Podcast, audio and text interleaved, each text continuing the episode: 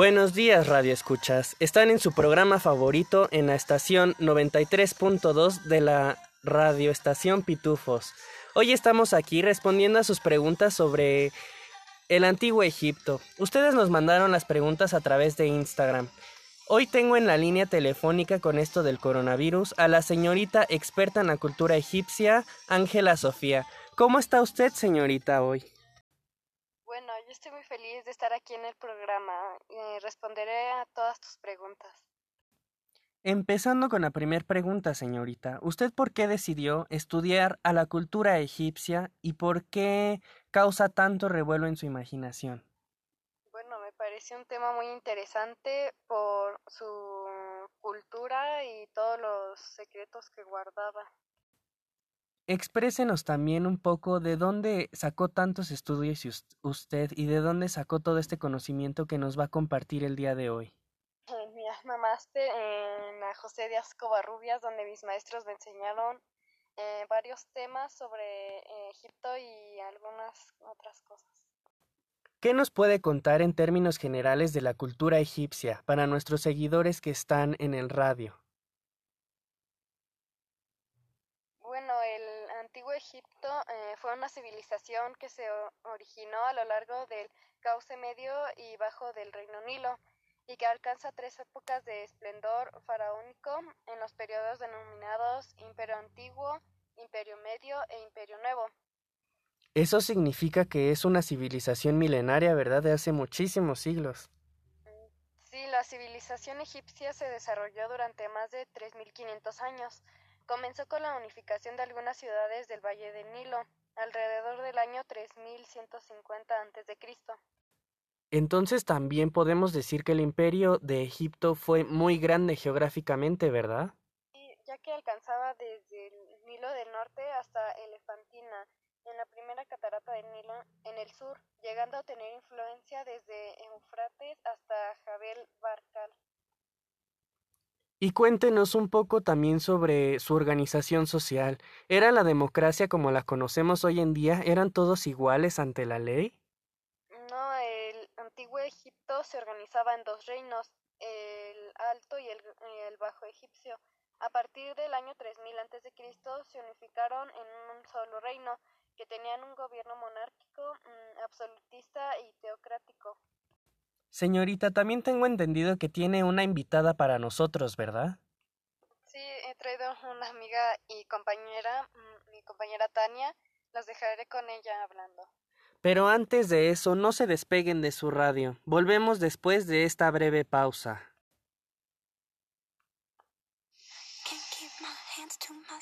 Secadora, tenazas, daña mucho el cabello, ¿verdad? Yo necesito más que un acondicionador. Mucho más. Nuevo acondicionador diario 3 Minute Miracle de Pantene. Penetra en tu cabello para reparar hasta 3 meses de daño en solo 3 minutos. Tu cabello más suave y brillante, de adentro hacia afuera. Cámbiate a Pantene y notarás la diferencia. Pantene es mucho más que un acondicionador. Estamos de vuelta en su programa favorito. Y tengo en la línea telefónica a alguien que tiene una información sumamente valiosa para ustedes. Hola, mi nombre es Tania y yo les voy a hablar sobre algunos temas de la cultura egipcia. Organización social. Se desplegaba en forma de pirámide. La sociedad egipcia se estructuraba en nueve clases sociales. El faraón, el visir, los nobles, los sacerdotes, los soldados, los escribas, los artesanos, los campesinos y los esclavos. Organización económica. Se basaba en la agricultura y la ganadería. La vida dependía de los cultivos de las tierras inundadas por el río Nilo, donde cultivaban todo tipo de cereales. Gastronomía. Se completaba con pescado y carne, generalmente ovejas, cerdo, aves domésticas y carne de vaca. La carne y el pescado eran generalmente asados o secados. Vestimenta. Los campesinos y trabajadores iban con taparrabos y vestían solo el shenti, que usaban los varones de toda condición social. Consistía en una especie de falda apretada con un cinturón de cuero. La gente de clase alta solía adornar su pieza con bordados y se colocaba sobre una túnica. A la hora de cubrir la cabeza, los dos sexos usaban peluca. Los hombres con un tocado particular, como era el clav, de tejidos cuadrados hechos con una tela de rayas. Entre las joyas se encontraba una especie de adorno, realizada con un conjunto de discos de metal, que se llevaba de forma directa sobre la piel. Ahora vamos con mi compañera Evelyn, pero antes unos cortes comerciales. Vitaloe, una bebida hecha con sábila de verdad. Vitaloe tiene trocitos de sábila que puedes ver. Vitaloe.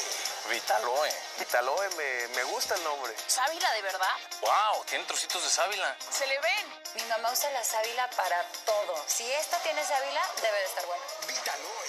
El sabor no sé, pero hay que probarla. Encanta. No me lo esperaba así. Mmm, está buenísima. Me sorprendió. Sabe a fruta. Los trocitos se sienten deliciosos. Vitaloe. Delicioso. Refrescante. Hola, mi nombre es Evelyn y mi tema es las manifestaciones culturales del antiguo Egipto. Los antiguos egipcios llegaron a desarrollar una cultura sobresaliente, cuya máxima expresión podemos encontrarlas en las ciencias, las artes, la religión y la escritura. Las ciencias.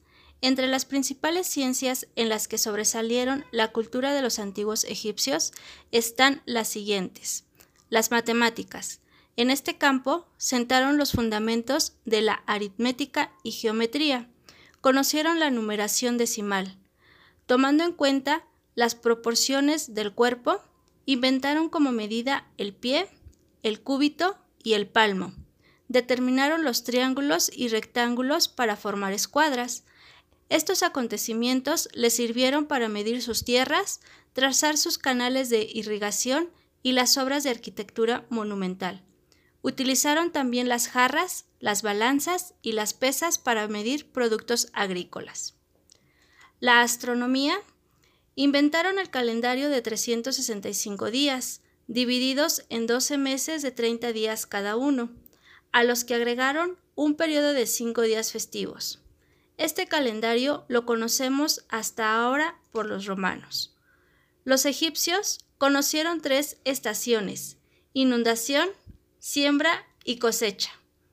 Descubrieron varios planetas, Mercurio, Venus, Marte, Júpiter y Saturno.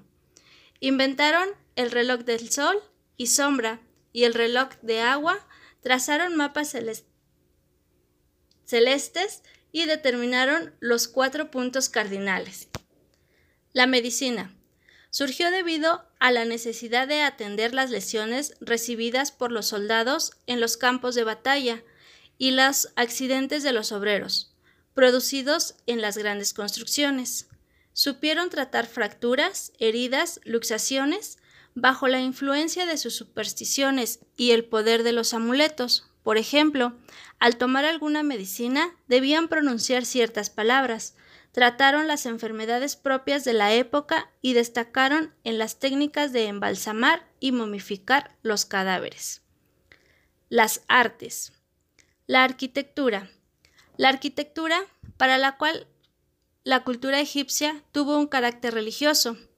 Los monumentos arquitectónicos estuvieron inspirados en la existencia del más allá. Construyeron verdaderos monumentos, como las pirámides, las mastabas, los hipogeos y los templos.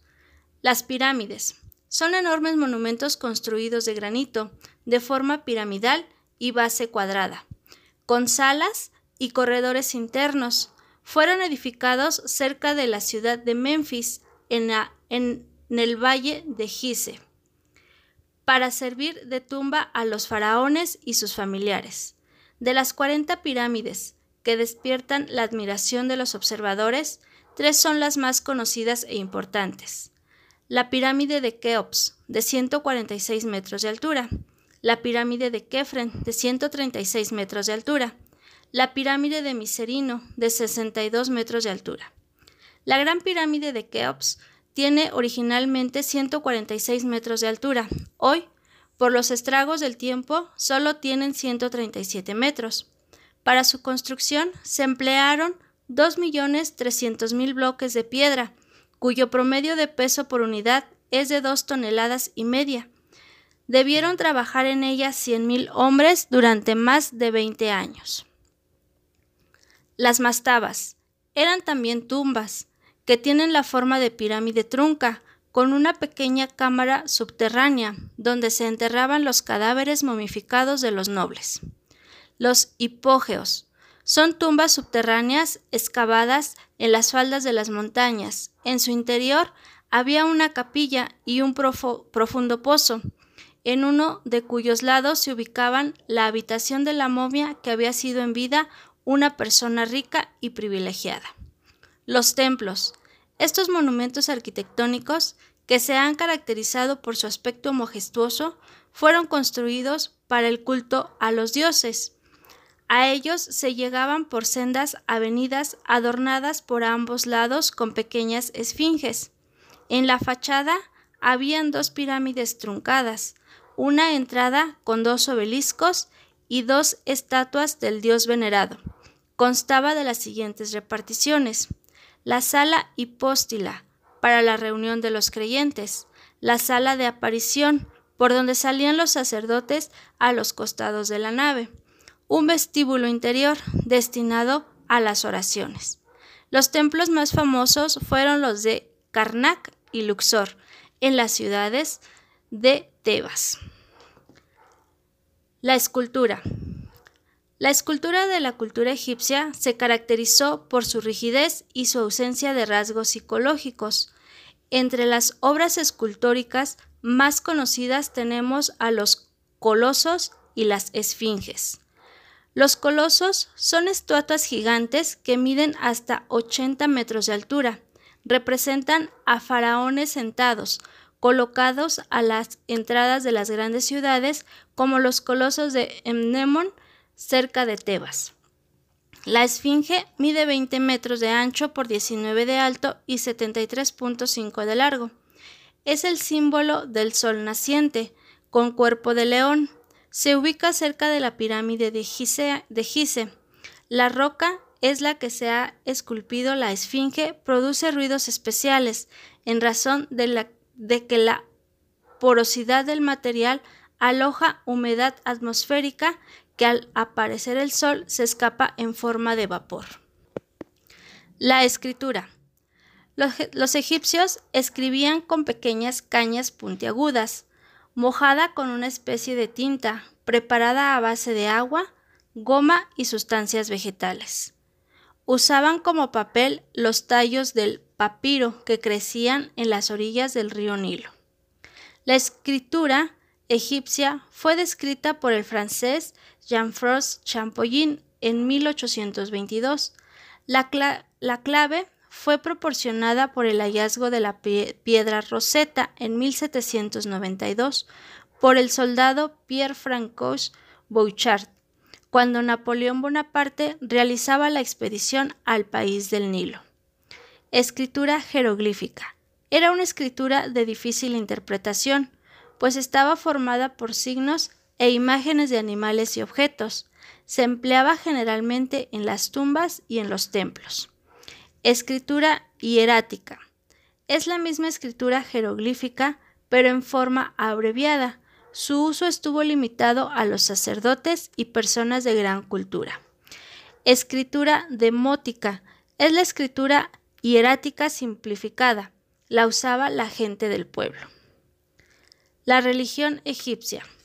La religión egipcia presentaba las siguientes características. Era politeísta, tenían muchos dioses. Creían que todos los cuerpos celestes, los elementos naturales, algunos animales y algunas plantas eran sagrados. Así llegaron a explicarse muchos misterios de la naturaleza. Era antropomorfista los dioses eran representados generalmente en forma humana y a veces con cabezas de animales. Clases de cultos. El culto religioso consistía en ceremonias mágicas dedicadas a los dioses locales y nacionales. En un principio, antes de la unificación del Alto y Bajo Egipto, cada nomo o comunidad rendía culto a sus dioses locales. Posteriormente, durante el imperio, muchos de estos dioses se convirtieron en dioses nacionales. Las principales divinidades. Entre las principales divinidades del antiguo Egipto tenemos Horus, el sol naciente, hijo de Osiris e Isis. Ra, el sol en el cenit o mediodía, divinidad principal de Egipto. Osiris, el sol poniente, representaba la fecundidad. Isis, la luna, reina de la noche. Set, la noche, simbolizaba la maldad. Anubis, juez de los muertos. Tot, protector de la sabiduría. El mito de Osiris. Los egipcios creían que Osiris había enseñado al pueblo el cultivo de la tierra y las artes de la paz. Su hermano Set, dios de la noche y del mal, por celos lo mató y lo descuartizó, arrojando sus restos al espacio. Horus, hijo de Osiris, sale del oriente y tras el feroz combate logra vencer a Set y venga a su padre Isis y su hijo. Luego de juntar los restos dispersos, consiguieron devolverlo a la vida, pero Osiris no volvió a habitar este mundo, sino pasó a la morada de los dioses. Allí juzgaba las almas escogiendo a los virtuosos para disfrutar de la felicidad celestial. Culto a los animales. El buey apis, de color negro con frente blanca, la figura de un águila en el lomo y un escarabajo debajo de la lengua, a su muerte era momificado y enterrado en un cementerio llamado Serapeum. Los cocodrilos, que vivían en los grandes templos atendidos por los sacerdotes. Otros animales adorados eran el ibis, ave con la que se predecía el futuro, el ave fénix, que resucitaba de sus cenizas, el halcón, el chacal, entre otros. Culto a los muertos. La cultura egipcia veneraba los antepasados porque querían conservar las enseñanzas morales y recordar los beneficios que habían recibido. Además, pensaban que el ser humano no moría por completo, pues su alma, o Ka, quedaba en vida, siempre y cuando el cadáver no se destruyera. Con tal fin, practicaron la momificación. Depositaban ofrendas en las tumbas y colocaban junto al muerto el libro de los muertos, que contenía la fórmula con que el alma debería defenderse ante el tribunal de Osiris. Después de un año, la momia se colocaba en una barca para ser arrastrada por las aguas del, río Nilo con rumbo a la eternidad. Juicio a los muertos. De acuerdo a la mitología egipcia, el alma aparecía ante el tribunal de Osiris, hasta allí era conducido por el dios Anubis, donde 42 jueces examinaban su conducta interna. El dios Tot pesaba los pecados en las balanzas de la justicia. Si el platillo se inclinaba por el lado de la culpabilidad, el alma era destrozada por un perro. De lo contrario, podía destruir la felicidad de los dioses. Por mi parte es todo. Muchas gracias. Bueno, pues regresando de ese corte comercial, le hablo a usted, señorita Sofía. Muchísimas gracias por haber atendido nuestra llamada. Muchas gracias por haberme invitado. Eh, espero volver a repetirlo. ¿Tiene algún último mensaje para nuestro público conocedor? Sí, que, bueno, persigan sus sueños, estudien lo que quieran y que no salgan de sus casas y lávense la carita con agua con jabón. Muchísimas gracias por sus mensajes. Los dejamos con esta canción que esperemos que les guste. Hasta la próxima.